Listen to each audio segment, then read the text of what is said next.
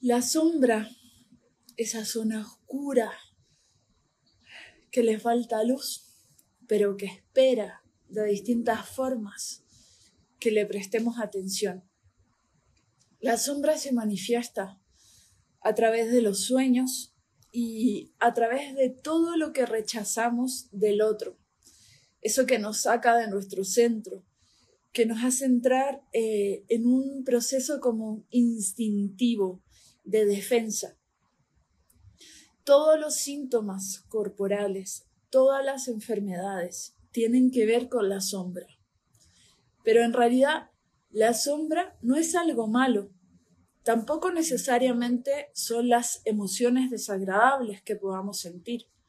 La sombra simplemente es el otro cara, la otra cara de la moneda. Aquello que permanece en un espacio de no desarrollo. Es como que nosotros nacemos y tenemos un montón de potenciales. Y esos potenciales a la sociedad le gustan o no le gustan. A nuestros padres le gustan, los incentivan o no los incentivan y los reprimen. Entonces, desde pequeños vamos formándonos una imagen de aquel ideal que debemos ser para la sociedad. Y entonces eso tiene que ver con ciertas cualidades femeninas y ciertas cualidades masculinas. Entonces empezamos a desarrollar una máscara, un ideal, una forma de ser para poder ser aceptados en sociedad. Y hay un montón de aspectos que quedan en la oscuridad, que no alcanzamos a desarrollar. Pero es como si fueran seres diminutos que quedan en un estado de dormancia, porque de hecho esto es algo que también ocurre en la naturaleza, incluso en una semilla. En una semilla como potencial, ustedes saben, tiene un potencial infinito, generar un árbol, por ejemplo, enorme. Pero esa semilla, mientras no se le den las condiciones necesarias, va a seguir en un estado de dormancia. Ese estado de latencia, de dormancia, es similar al estado de la sombra. Y justamente queremos ir a buscar la sombra para que esa sombra no nos enferme, por ejemplo, para que esa sombra no nos haga sentir sufrimientos, porque la sombra siempre nos va a estar buscando, siempre va a estar esperando que la desarrollemos. Insisto, no es algo negativo, es simplemente un potencial no desarrollado. Existe una sombra personal, familiar, arquetípica. La personal tiene que ver con todas las cualidades únicas e irrepetibles que tenemos no desarrolladas en lo personal. Todos aquellos traumas que hemos vivido en esta vida y no los hemos alcanzado a elaborar. Por otro lado está la sombra familiar, que es lo oculto. Por ejemplo, aquellos abortos que no se hablaron nuestras antepasadas, toda la sombra familiar tiene que ver con los tíos, por ejemplo, rechazados por locos o las mujeres rechazadas por putas. Tiene que ver con todo lo que la familia en sí mismo ha rechazado y que se guarda. Y entonces, ¿qué pasa? Que eso, que es una sombra familiar, vuelve a buscar un espacio para poder crecer y entonces lo que sucede, que se ve desde las constelaciones familiares, desde la ancestrología, de un montón de líneas terapéuticas, es que desarrollamos algunos aspectos de generaciones anteriores. Y mientras eso no lo veamos, seguimos perpetuando porque son sombras familiares que buscan manifestarse, por ejemplo, a través de nuestra vida. Y por otro lado, tenemos la sombra arquetípica, que tiene que ver con todo el desarrollo de la humanidad global y que también allí hay aspectos que no se alcanzan a desarrollar. Por ejemplo, la intuición, la brujería, la, todo el arte de la magia tiene que ver con haber sido un tabú. Durante siglos fuimos quemadas, fuimos perseguidas, fuimos violentadas El patriarcado lleva más o menos 5.000 años. Entonces, sobre todo el tema de lo femenino, de lo cíclico, estuvo muchos miles de años en la sombra, en aras de lo productivo, de lo lineal, de lo funcional. Entonces todo eso se guarda como en un cajón que espera ansiosamente salir. Y entonces de pronto se manifiesta a través de síntomas corporales, padecimientos emocionales, sueños desagradables. Todo eso es la sombra personal, familiar, arquetípica. Y todos la tenemos. También tenemos luces, por supuesto, luces que ya hemos desarrollado. Y ese es nuestro aspecto solar, ese aspecto que se manifiesta. Y por otro lado, tenemos este aspecto oscuro, que es la sombra, que no es negativo, sino que es lo no desarrollado. Desde este punto de vista, entendemos que todas las enfermedades, todos los síntomas devienen de la sombra. Hay ciertos autores que han hablado de la sombra. Hay un libro muy bueno que les recomiendo que se llama Encuentro con la sombra. El punto es que la sombra no es solo la sombra, no es solamente lo oculto, no es solamente un deseo que busca ser manifestado, sino que la sombra también es el alma. Y el alma es nuestra parte espiritual que lleva vida tras vida reencarnando bajo ciertas condiciones que le permiten evolucionar. Y eso puede ser agradable o desagradable. Tiene que ver con un aprendizaje evolutivo necesario desde lo individual, pero también desde lo colectivo.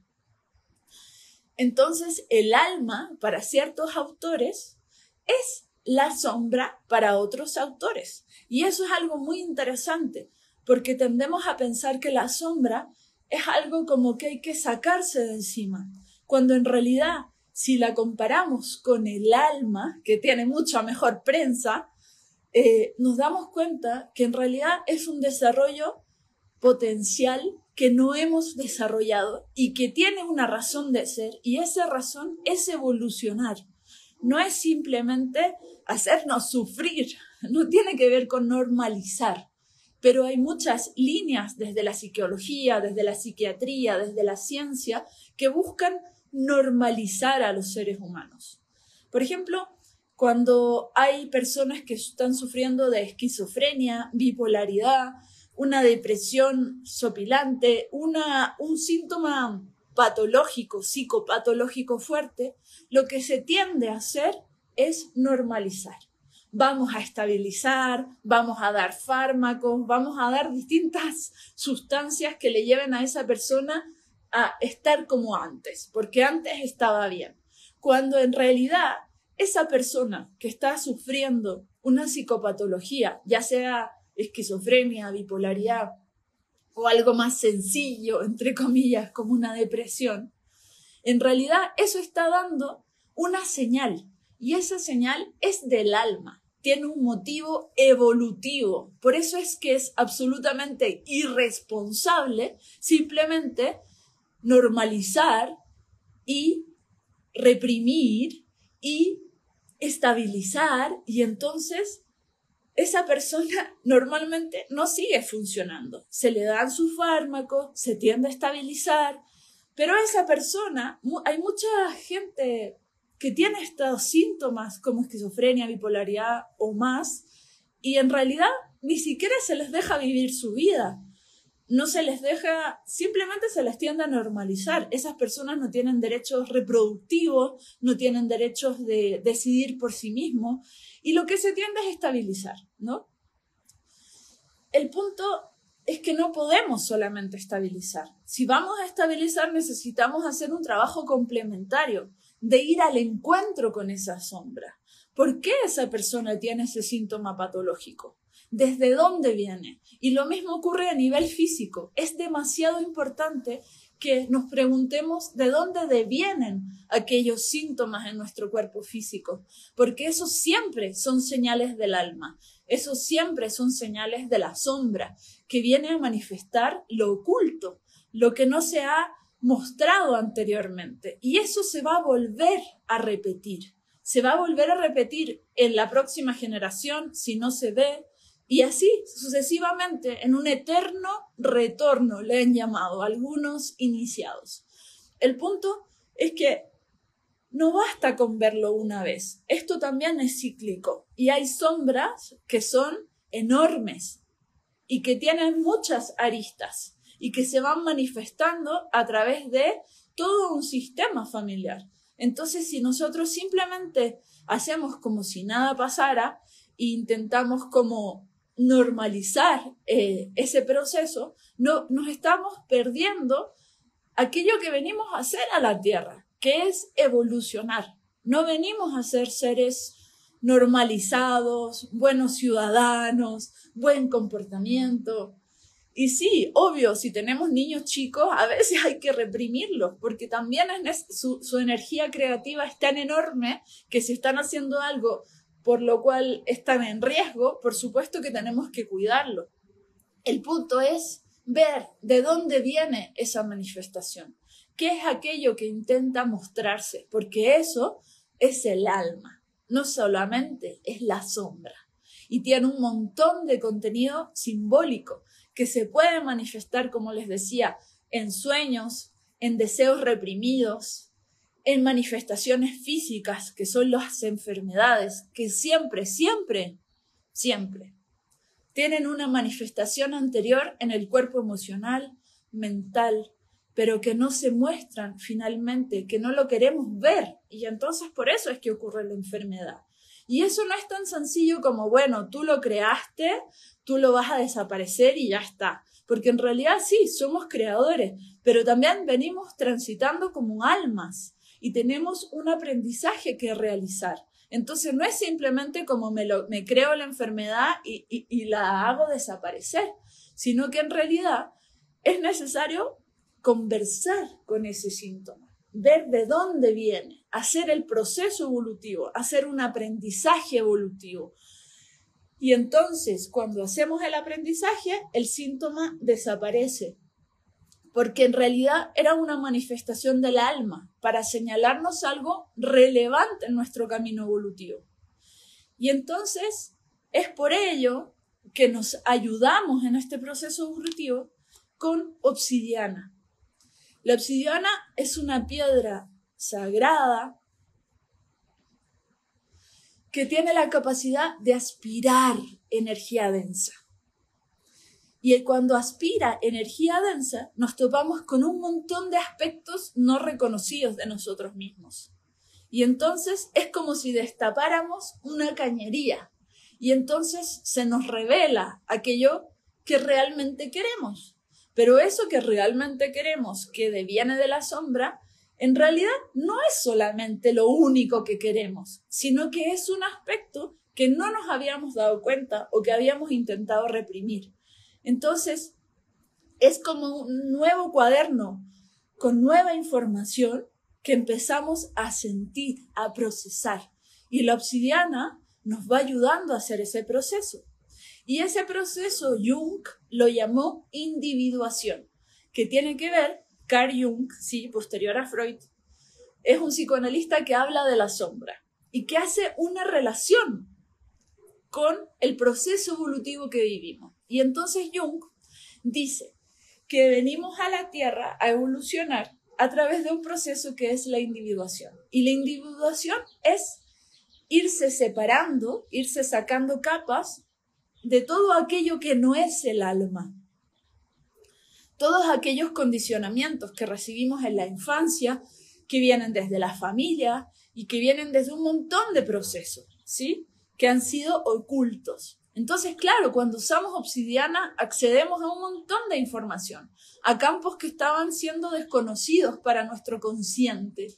Y entonces eso implica un proceso. Y entonces empieza a venir mucha energía vital, mucha salud a todos los cuerpos, mucha conciencia. Y eso es algo que hay que aprender a navegar, porque también estamos acostumbrados a que si sentimos rabia o que si sentimos celo o que si viene algo, lo oculto, lo guardo debajo del cajón, porque así es como ha funcionado nuestra sociedad patriarcal durante miles de años. Pero en realidad es una tremenda oportunidad que nos da la obsidiana de poder ir a integrar esa oscuridad que en realidad no es negativa, sino que tiene un potencial ilimitado que además es necesario. ¿Sí? Entonces la obsidiana lo que va a hacer es acelerar el proceso evolutivo que estamos encarnando. Quizás ya lo habías visto, vas a decir, cuando lo vuelvas a sentir, porque hay ciertos aspectos que tú ya venías asimilando. Hay procesos que se despiertan, ¿sí? Nosotros usemos obsidiana, vayamos a terapia o no vayamos a terapia o no usemos obsidiana, siempre estamos evolucionando, siempre estamos en un proceso de despertar, siempre somos espirituales, no es que necesitemos algo, sino que en realidad la naturaleza, toda la naturaleza, las flores, los cristales, la obsidiana, que son los principales recursos que yo he ido trabajando los últimos 20 años, son aceleradores de procesos evolutivos. Ellos aceleran porque nos van encontrando con nuestra propia naturaleza que está manifestada en toda la Tierra. Y esa naturaleza pasa por fases, fases de muerte, renacimiento, fortalecimiento y maduración. Yo les he venido hablando siempre. Nigredo, albedo, citrinitas, rubedo. Son cuatro fases de la alquimia que en la naturaleza están ocurriendo todo el tiempo, en toda la vida. Y cuando nosotros prestamos atención a cómo esas fases alquímicas transitan dentro de nosotros, nos vamos dando cuenta qué es aquello que tiene que morir para que pueda renacer el alma, para que pueda despertar la sombra, que no es lo malo, insisto, sino aquello que no ha sido desarrollado y pueda ir evolucionando de manera más consciente, porque todo el tiempo vamos a estar en este reciclaje interno. Y justamente porque no nos hemos reciclado suficiente a nivel humano, es que tenemos todos los desastres que tenemos en esta tierra.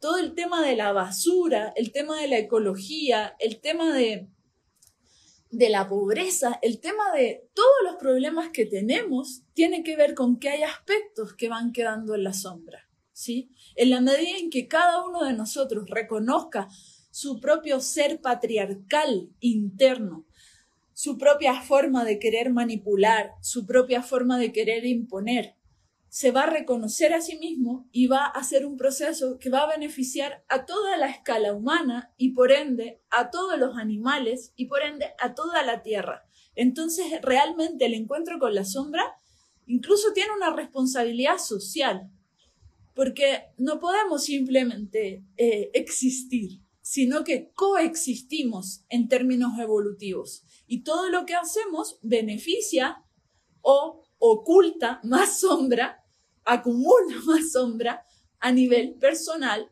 familiar y arquetípico. Por eso que la obsidiana es una tremenda herramienta para poder encarnar quién realmente somos y conocernos como seres que tienen estados que pueden ser desagradables, pero que necesitamos asumir de dónde vienen, de dónde vienen esas manifestaciones. ¿Sí? Voy a leer los comentarios que me estaban dejando más atrás. A ver. Ay, gracias. La enfermedad como camino, exacto. La enfermedad como camino me encanta. Lo leí hace muchos, muchos años, pero es buenísimo. Hay mucho miedo en torno a la patología, tal cual. Entonces, en cada uno de los lugares de nuestro cuerpo tenemos sombra, tenemos síntomas. Y entonces la obsidiana lo que hace es ir a buscar ese proceso oculto de sombra. Tenemos el huevito, que lo que hace es entrar a nuestro canal vaginal, en el caso de las mujeres, y empezar a aspirar todo lo que está ahí acumulado. Nosotras en el útero guardamos la sombra personal, familiar y arquetípica. Entonces, cuando empezamos a usar el huevo, se nos movilizan un montón de cosas que no sabíamos que teníamos o algunas cosas que sabíamos pero que no habíamos hecho como vista gorda, como se dice, ¿no? Y esto es un proceso de ir limpiando sucesivamente, es por capas, y entonces no es algo que simplemente dura un mes o un año. En realidad el encuentro con la sombra es el tema de la vida. Toda la vida vamos a estar, mientras estemos encarnados, tenemos aspectos que conocer de la sombra y tenemos al mismo tiempo un alma que encarnar, porque además nuestra alma, que es esa parte de nosotros que, es inmortal y que viene encarnando vida tras vida para poder evolucionar, si nosotros no prestamos nunca atención al alma, nunca atención a los síntomas, nunca atención a los sueños, a los padecimientos, aquello que realmente deseamos, si nos dejamos normalizar por el exceso de civilización de esta sociedad patriarcal, lo que va pasando es que nos vamos durmiendo, nos vamos poniendo como zombies y el alma, que es esa parte espiritual, no alcanza a estar encarnada, sino que se mantiene más arriba, se mantiene más arriba y en la medida en que nos sea más apto nuestros cuerpos, físico, mental, emocional, espiritual, el alma puede ir encarnando cada vez sucesivamente. Y en la medida en que cada vez confrontamos más la sombra, limpiamos más nuestros sistemas, todos los cuerpos, vamos a poder encarnar más quien realmente somos a nivel del alma. Y ese es un proceso constante, que no termina nunca y que se siente cada vez más placer en la medida en que se conoce. Y eso también tiene un sentido evolutivo, de poder empoderarnos, de poder tomar las riendas de nuestra vida y dejar de sentir que somos víctimas, porque en realidad todo lo que nos checa, todo lo que nos choca, todo lo que rechazamos, todo lo que no nos gusta, por todo lo cual sufrimos, tiene que ver con un sentido evolutivo. Y mientras nosotros lo confrontemos, lo enfrentemos, lo asumamos, lo sintamos, lo procesemos, empezamos a tener cada vez más placer. Pero no es un placer simplemente carnal, de, sentir rico, sino que tiene que ver con un, un placer como una felicidad profunda de poder encarnar quién realmente somos. Y esa esencia, esa chispita divina, para Jung es el proceso de individuación que vamos encontrando, separándonos de todo aquello que ya no nos sirve. Y para eso la naturaleza es esencial. Por eso es que yo en lo personal tomo refugio en las flores, en los cristales, en la obsidiana, porque ellos nos van mostrando ese camino evolutivo, nos lo van señalando, nos van limpiando las emociones que no se han terminado de procesar, nos muestran a través de visiones de dónde venimos, en qué estamos y para dónde vamos. Por ejemplo, hace, unos años yo estaba haciendo una sesión de cristaloterapia, la persona estaba recostada en la camilla y hay un momento en cuando se ponen todos los cristales en donde meditamos, meditamos para, para canalizar luz. Y ese momento fue, eh, em, yo me senté y hice este gesto, me estiré y entonces me fui, me fui del cuerpo físico viajé y llegué como a un volcán, llevado por una mujer que tenía alas muy grandes. Y esa mujer después me di cuenta que era Isis, era la diosa.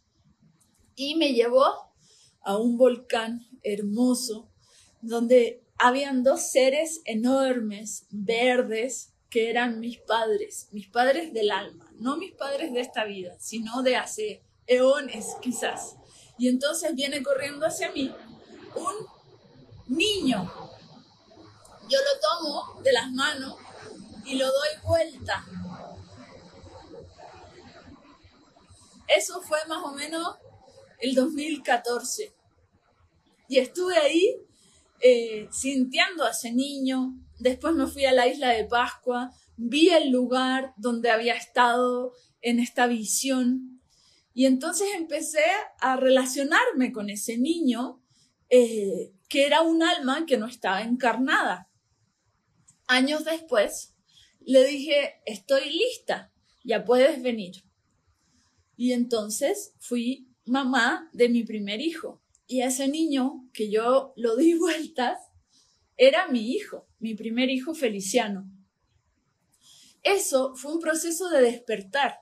Los cristales me mostraron de dónde venía, cómo, cómo se sentía estar con mis papás. Imagínense sentir los papás del alma. ¿eh? Es, es una emoción demasiado grande, porque imagínense cómo ustedes aman a sus papás Imagínense si se reencontraron con sus papás del alma, es una cosa así increíble. Entonces me mostraron de dónde venía, me mostraron que estaba en un momento en que podía quedar embarazada y que me tenía que preparar para ese proceso. Y yo me demoré años, no, no en intentar quedar embarazada, porque no, no, no fue, sino en querer, ¿sí?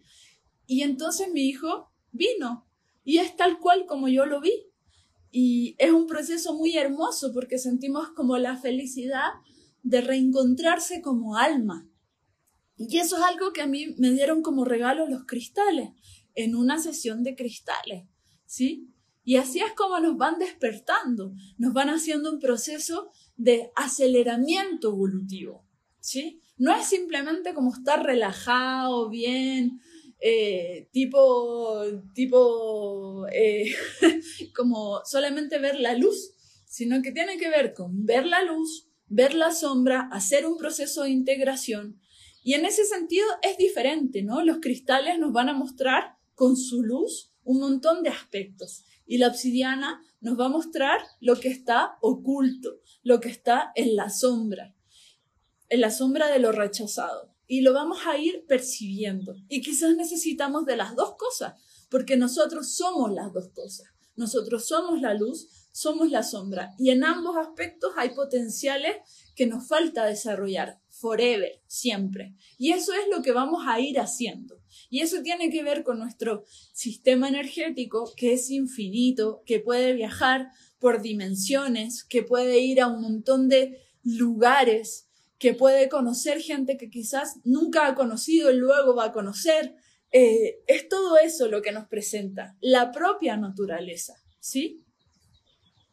Hermosa, muchos abrazos. Y entonces, hoy en día, lo que más necesitamos, desde mi punto de vista, no sé ustedes, es limpiar el chakra 1. Porque hemos vivido dos años de pandemia en donde si ya teníamos antes un patriarcado que nos oprimía, nos reprimía, nos decía, tiene que ser así, tiene que ser así, imagínense durante dos años de confinamientos, cuarentena, pandemia, eh, todo lo que nos ha traído todo esto, ¿no? Es realmente mucho miedo y no solamente miedo a enfermar, sino el miedo al contacto, el miedo a la piel, el miedo a salir, es un miedo colectivo, que aunque nosotros digamos en lo personal no tengo miedo, eso afecta. Incluso hay muchos niños que han aumentado sus niveles de miedo a la oscuridad y eso tiene que ver porque hay un hay una concentración de esa emoción a nivel colectivo. Entonces, cuando estamos permeables, que somos permeables en realidad, somos seres permeables, entonces sentimos esas emociones. Por eso es muy importante limpiarnos del miedo, porque cuando hay bloqueos en nuestros chakras, tenemos una percepción de la realidad que es negativa. ¿Qué significa esto? Que cuando nosotros tenemos, por ejemplo, el chakra 1 bloqueado, que es el chakra que está entre medio de las piernas, no solamente sentimos miedo a todo, sino que además no nos conectamos con la abundancia, no sentimos a la madre tierra, empezamos a anestesiar nuestro cuerpo, no sentimos felicidad, se empiezan a estimular hormonas de adrenalina, cortisol, que son del estrés y que son contrarias a las hormonas de la felicidad, a los neurotransmisores de la felicidad, como son la serotonina y la dopamina, que tienen que ver con estados profundos de relajación. Entonces, imagínense, el estado de alerta es contrario al estado de relajación y eso es algo hormonal. No tiene que ver simplemente con pensar positivo, sino que tiene que ver con gestionar nuestros distintos cuerpos de manera responsable con nosotros mismos. Entonces, si nosotros no sacamos el miedo, el tema es que el chakra 1 no puede bombear energía hacia arriba, además. Y no se siente sostenido, no siente la, la sensación de abundancia que no tiene que ver con el dinero, sino que tiene que ver con sentir que nunca nos va a faltar nada, sentir de que todo está dado para nosotros. Y todo está dado porque venimos a la Tierra a evolucionar y todo lo que nos suceda es una forma de evolucionar. Entonces, si nosotros tenemos chakra 1 bloqueado, no puede subir la energía hacia el chakra sexual. Entonces hay una tendencia hacia ver la realidad. Es como si nosotros tuviéramos lentes y estuvieran sucios, ¿sí? Los chakras tienen la misión de tomar energía, procesar información y dar información hacia adentro. Entonces, si nosotros tenemos chakras bloqueados, es igual como si tuviéramos anteojos sucios, ¿sí? Así de fuerte. Y el tema es que mientras no lo veamos, empezamos como a replicar el mismo miedo que tenemos, ¿sí?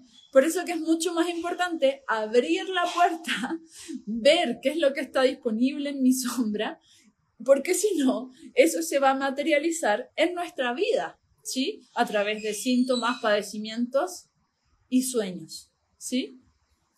Es todo un proceso de despertar constante. Y por eso es que cuando yo estaba gestando, me mostraron esto. Eh, se ve enorme. Yo sé que he hablado demasiado de esto, se los he mostrado mucho. Pero quiero decirles que esto es a través de una canalización, en donde muchos seres de luz me mostraron que mientras este chakra esté bloqueado, es difícil que subamos la energía y es difícil que tomemos conciencia de qué es lo que estamos viviendo a nivel de humanidad. Es mucho más fácil dormirse, hacer como si nada, ¿sí? Y eso es lo que quieren, podríamos decir. Pero en realidad no nos sirve tampoco pensar en demasiado lo que ellos quieren, ¿no? Todo el tema de las conspiraciones y todo eso. Sino que en realidad asumir nuestra responsabilidad a nivel interno. Y lo que necesitamos ahora es limpiar. ¿Para qué? Para ver más claro la realidad, saber cómo confrontarla, subir el sistema inmunológico, fortalecernos en todos los sentidos, ¿sí? Y esta es una herramienta. Esto no duele, ¿sí? Esto es totalmente diferente a tener relaciones sexuales a nivel anal, ¿sí? Las relaciones sexuales a nivel anal eh, pueden doler mucho, obviamente pueden no doler, pero quiero decirles que es mucho más fácil que duela una relación sexual a ponerse esto. Porque esto, en realidad, va entrando muy lentamente a través de un proceso de relajación hasta llegar acá. Y ahí se queda. Y entonces lo que pasa es que cuando está dentro empieza a limpiar hasta la cabeza. Toda la base de la kundalini. Y la kundalini es justamente nuestro despertar espiritual, que lo necesitamos despierto, no dormido, no engañado, ¿sí? no oculto, ¿sí? Necesitamos encarnar nuestro poder para poder enfrentar qué es lo que estamos viviendo hoy día y más adelante. No sabemos todo lo que va a pasar. Y para eso necesitamos estar despiertos, sanos, en todos los sentidos. Entonces, cada vez que lo ponemos, esto aspira esa energía densa. Hay muchas formas de utilizarlo, ¿sí? Se puede utilizar una vez a la semana, que sería alta frecuencia, mucha limpieza. Se puede utilizar mediana frecuencia, que sería eh, dos veces al mes, por ejemplo, con las dos lunas, por ejemplo, en la menguante para limpiar y en la nueva para limpiar. ¿sí? Y en la creciente y la llena no limpio, por ejemplo. O se podría usar baja frecuencia, que sería una vez al mes, una vez cada luna, por ejemplo, todas las lunas llenas, todas las lunas nuevas, todas las lunas menguantes por 13 lunas. Esas son tres formas de utilizar esta herramienta. Todas las herramientas de la naturaleza, los cristales, las flores, la obsidiana, tienen que ver con estos elementos alquímicos. Ellos siempre drenan, equilibran y transforman. Y si nosotros queremos que drenen, tenemos que hacer alta frecuencia, o sea, utilizarlo repetidas veces durante poco tiempo.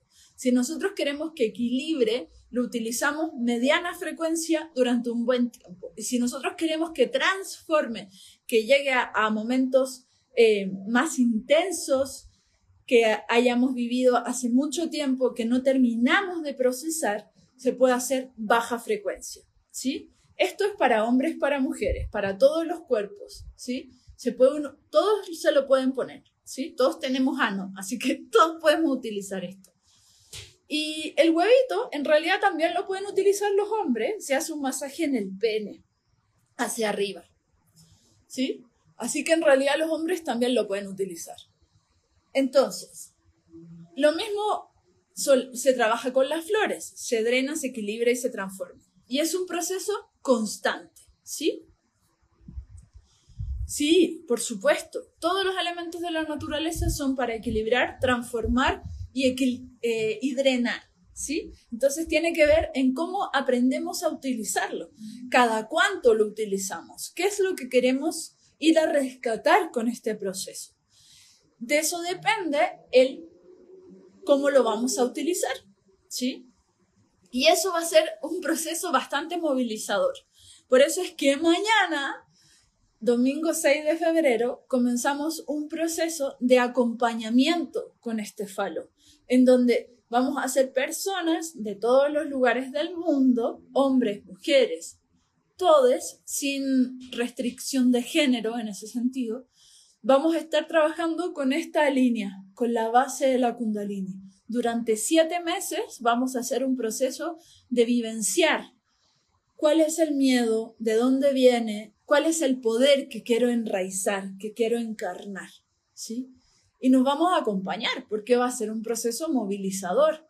Van a haber sueños, van a haber emociones, van a haber procesos.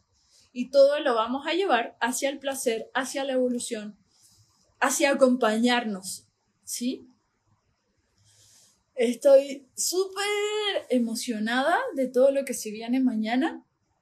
Voy a dejar este live acá. Si quieren que profundice en algo particular en un futuro video, me escriben aquí abajo. Por favor, comenten, compartan. Recuerden que el algoritmo de Instagram necesita que interactúen con el contenido para poder verlo, ¿sí? Uno dice, bueno, tengo un montón de seguidores, pero todos esos seguidores en realidad no ven los contenidos a menos que interactúen globalmente, siempre con, el, con sus eh, seguidos, ¿sí? Con aquellas personas que sigan, ustedes tienen que interactuar para poder seguir viendo los contenidos. Y en este canal hay mucho contenido y lo vamos a seguir nutriendo forever and ever. Así que les mando un abrazo gigante Ojalá nos veamos todos mañana. Es por Zoom. Vamos a hacerlo el primer domingo del mes. Y si no pueden mañana, va a quedar todo grabado y lo van a poder ver después. Y en realidad pueden unirse al acompañamiento del falo cuando quieran. ¿sí? También se pueden unir después. No vamos a cerrar la puerta. Simplemente queremos empezar todos juntos. ¿Ya? Así que vénganse. Mañana nos vemos en el acompañamiento. Abrazos gigantes y si tienen cualquier duda, comenten, pregunten, escríbanme. Que estén muy bien y buen fin de. Gracias, gracias, gracias. Abrazos gigantes.